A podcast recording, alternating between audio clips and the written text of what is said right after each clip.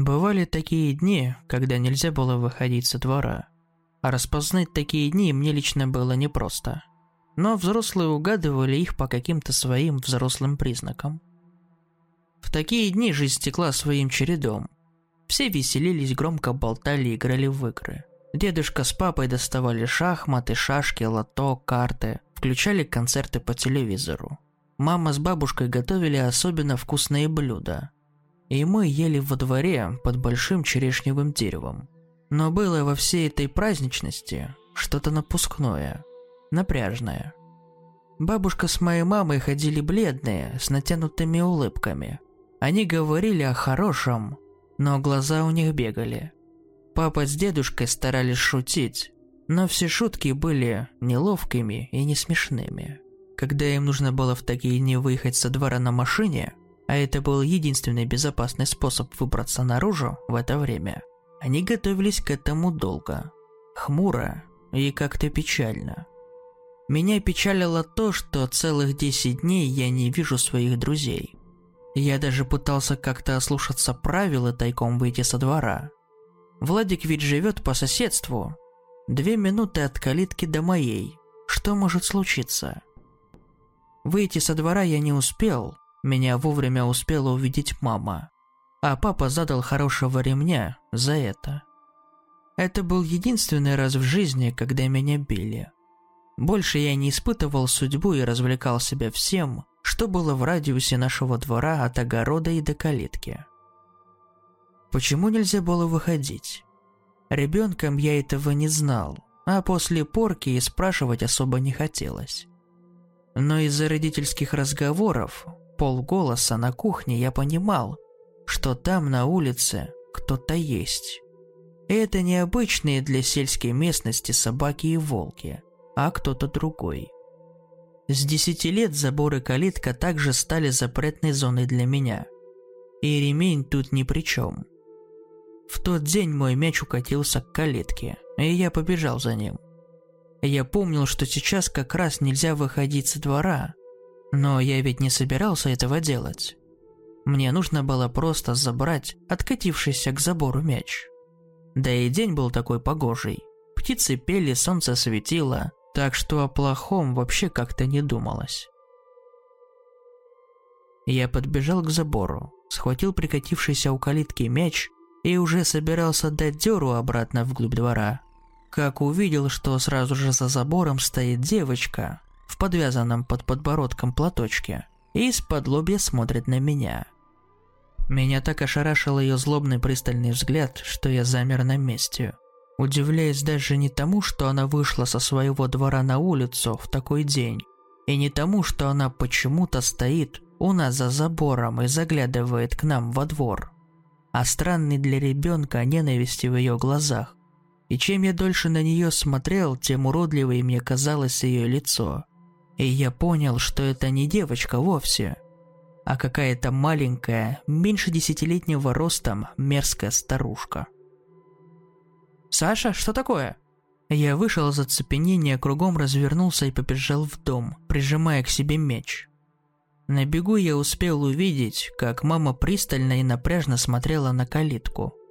Когда я вбежал в родительскую комнату, она все еще стояла у окна. Я кинулся к ней в объятия и затараторил.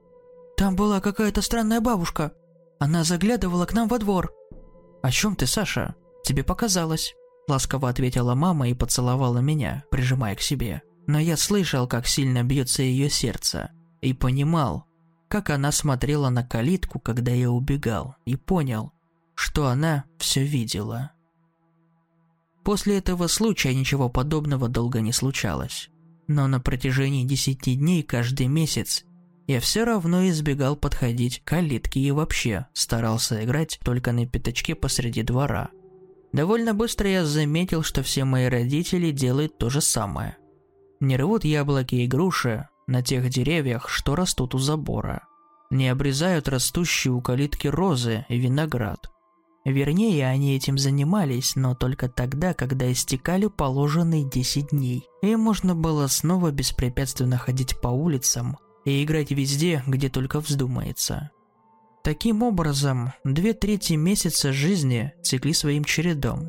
Мы ходили в школу, гуляли на улицах, рыбачили на речке, собирали грибы в лесу, а еще треть сидели безвылазно на своих дворах. Только те, кто имел в распоряжении машины, могли выходить со двора. Пока ты в машине, тебе ничего не грозит. Но когда в такие дни я просился с папой и дедушкой поехать куда-то, они хмуро отнекивались и говорили, что я могу насмотреться всякого. Что именно всякого, я понял в 14. Обычно в эти 10 дней мама и бабушка не выходили со двора, но спокойно работали в огороде, к этому самому двору прилегающему.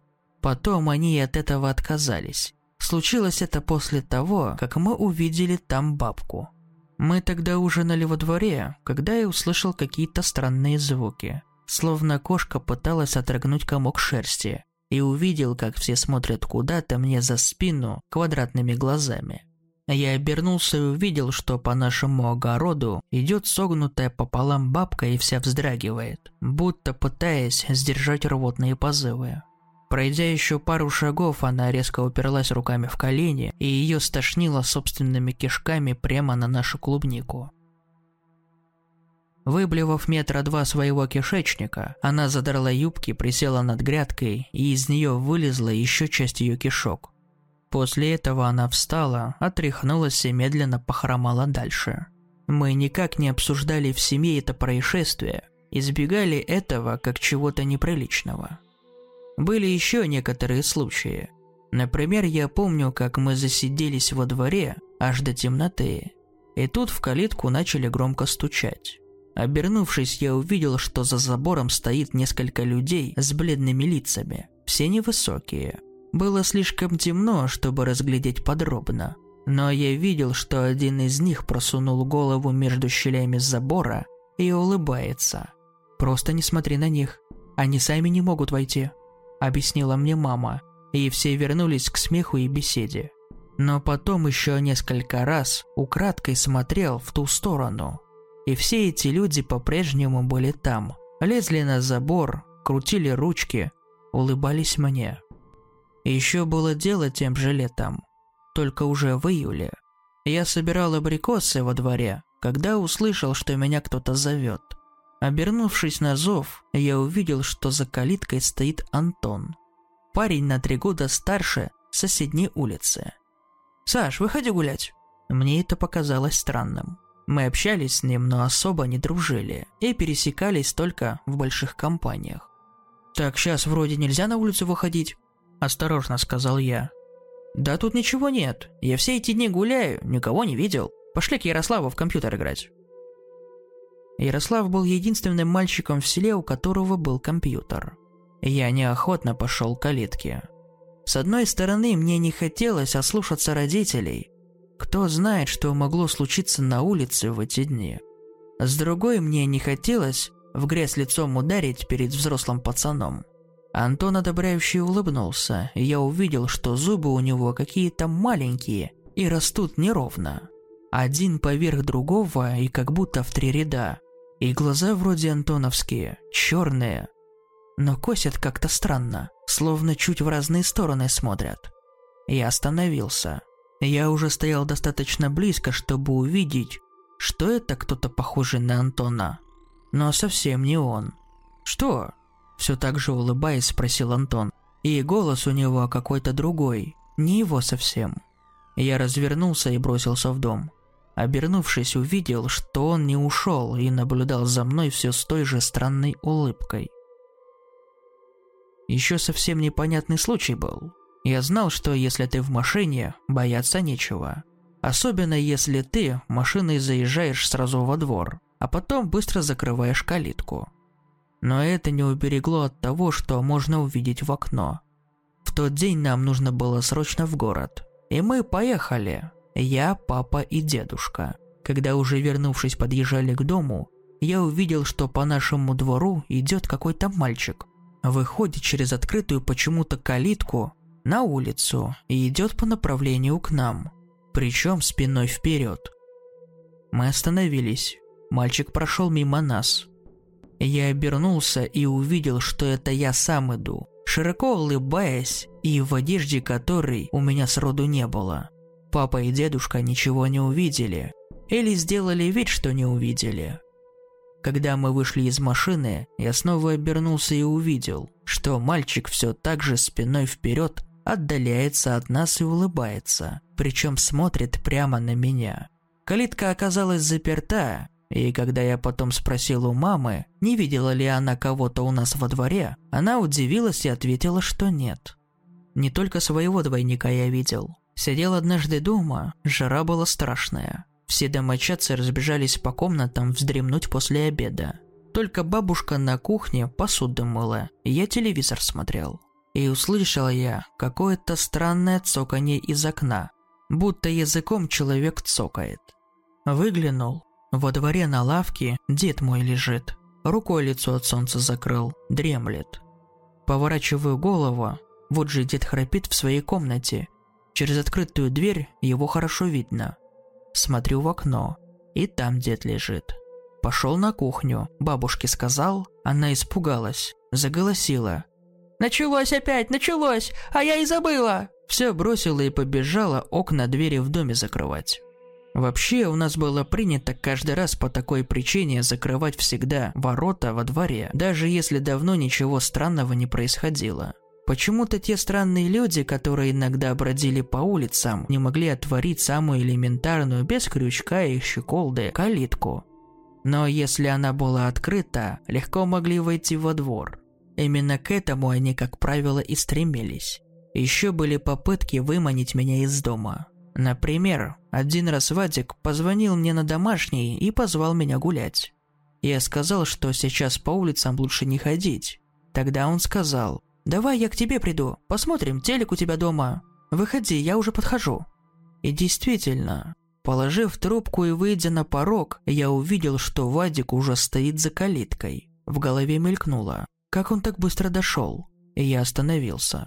«Ну что, долго еще?» – крикнул он. «Так заходи, чего встал?» – громко ответил я. «А ты калитку открой мне сначала. Толкни ее и войди, в чем проблема?» «Тебе что, сложно калитку открыть?» – заорал Вадик. У вас эта задвижка конченая заела. Ты понимаешь это или нет? У меня не получается войти». Я развернулся и молча вошел обратно в дом. На нашей калитке не было никаких задвижек. После этого мне еще несколько раз звонила Ярослав и Вадик пытались выманить меня на улицу во время нехороших дней. Но все они обламывались через тест с калиткой, хотя обычно с легкостью заходили ко мне во двор. Со временем стали хитрее. Звали по телефону к себе в гости. А когда я отказывался приходить, злились и осыпали меня отборными ругательствами. Я не волновался по этому поводу. Мои настоящие друзья получали такие же звонки якобы от меня, и ложный я также не мог зайти к ним во двор. Странные случаи чаще случались в теплые времена года. А может просто я так запомнил. Только один случай помню произошедший зимой. Мы завтракали на кухне, когда услышали чьи-то шаркущие шаги во дворе и громкий хриплый кашель. «Кто-то пришел?» – сказала мама и встала из-за стола. Подошла к кухонному окну, оттуда хорошо просматривался двор. Тут же ойкнула, побледнела и быстро задернула шторы. «Я забыл закрыть калитку», – сообразил папа. Все вскочили с места и начали задергивать шторы во всех окнах в доме. В тот день никто не пошел на работу, а меня не пустили в школу. И мы в течение суток сидели перед телевизором, заглушающим шаги, кашель, стук в окна и двери, которые, к слову, находились гораздо выше человеческого роста, потому что под нашим домом стоял гараж. На следующее утро все прекратилось. Что могло случиться, если дать себя выманить из дома или двора, либо встретить кого-то из этих странных людей на улице – я точно не знал, но не раз слышал трагедию, которая произошла с девушкой из нашего села. Звали ее то Оля или Юля, жила она когда-то на соседней улице. Она гуляла с ребенком и что-то такое увидела, что убежала в страхе, бросив младенца в коляске. Побежала домой вся в слезах. Муж, родители и соседи тут же собрались и все вместе двинулись на то место, где она оставила малыша, но нашли только пустую коляску. Когда поиски ребенка не увенчались успехом, эта семья бросила свой дом и уехала из села. Что же она такое увидела, что испугалась и сбежала, бросив своего малыша? Родители отказывались говорить. Вообще они мне ничего не рассказывали по этому поводу. Единственное, что я помнил из последующих разговоров, что все эти странные люди приходят из балки, которая находится сразу же за нашей улицей. Если видишь, что из балки валит черный дым или кажется тебе, будто там горят и падают деревья, значит скоро опять начнут ходить. Пора закрываться во дворах. А держать калитку открытой вообще нельзя было никогда, даже если давно ничего странного не происходило. Как-то я был дома, позвонила нам соседка на домашний и спросила. «Саш, у вас что, калитка не закрыта?» «Не знаю», — ответил я. «А что?» «Да мы тут с твоей мамой сидим, чай на кухне пьем. А какая-то женщина на нее похожая у вас по двору ходит». Я выглянул из окна и увидел, что действительно, моя мама ходит по двору в какой-то странной, грязной, будто с бомжа снятой кофте. Иногда она останавливалась, наклонялась и начинала что-то рыть в земле руками. И тут же в трубке звучал мамин голос. «Сыночка, ты главное двери все закрой и не открывай, если будет стучать. Она сама уйдет». Не могу сказать, что меня очень пугало происходящее. Бывало и такое, что в те дни, когда выходить со двора нельзя было, я специально сидел на подоконнике, ожидая увидеть в окнах что-нибудь этакое. Часто мне удавалось увидеть идущих по улице маму или бабушку с дедушкой. При этом я слышал их голоса соседней комнаты и знал, что они дома. Иногда удавалось увидеть, как на нашем или соседском огороде работают наши родственники, живущие в другом населенном пункте, и которых, по определению, тут не могло быть. Однажды я увидел самого себя, стучащего в калитку и зовущего маму чтобы она впустила меня во двор. Но чаще всего я видел пожары в балке, которых, как мне объясняла мама, на самом деле не было. Я видел черные дым и языки пламени вдалеке. Не понимал, что на самом деле их нет. И это было удивительное чувство. Еще я видел черную «Волгу», которая ездила по улицам, но чаще по балке. Когда она проезжала рядом с нашим домом, я мог видеть, что в ней ничего нет. Бабушка однажды рассказывала, что еще при Союзе в Балку на такой черной Волге приезжали отдыхать городские. Напивались и устраивали пожар. Часть леса выгорела, люди и животные погибли. С тех пор Балка и горит периодически, и машина эта по селу ездит. С этой Волгой и связан тот случай, после которого родители твердо решили уехать. Тогда довольно ничего странного не происходило. Дети беспрепятственно играли на улицах. Мы с Вадиком и Ярославом даже ходили на ту самую балку. Но ничего интересного там не обнаружили. Многие думали, что все закончилось. А потом резко появилась та самая черная «Волга», без водителя. Выехала на полной скорости в играющую компанию ребятишек, сбила двух маленьких мальчиков и исчезла.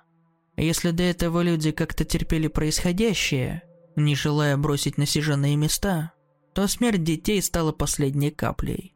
Моя мама к тому моменту уже родила мне маленького братика, и было решено сменить место жительства ради безопасности малыша. Правда, на это ушел не один год, нам еще долго действовали на нервы сбитые Волгой мальчики гулящие по улице после своих похорон и зовущие моего братика выйти погулять. Но в конце концов нам удалось покинуть это место.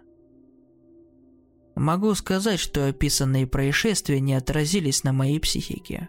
18 лет благодаря некоторым льготам и, собственно, неплохой учебе, я смог поступить на бюджет в ВУЗ, благодаря чему мне выдали комнату в городском общежитии. Отец со временем смог найти неплохую работу в том же городе, так что родители и братик вскоре последовали моему примеру.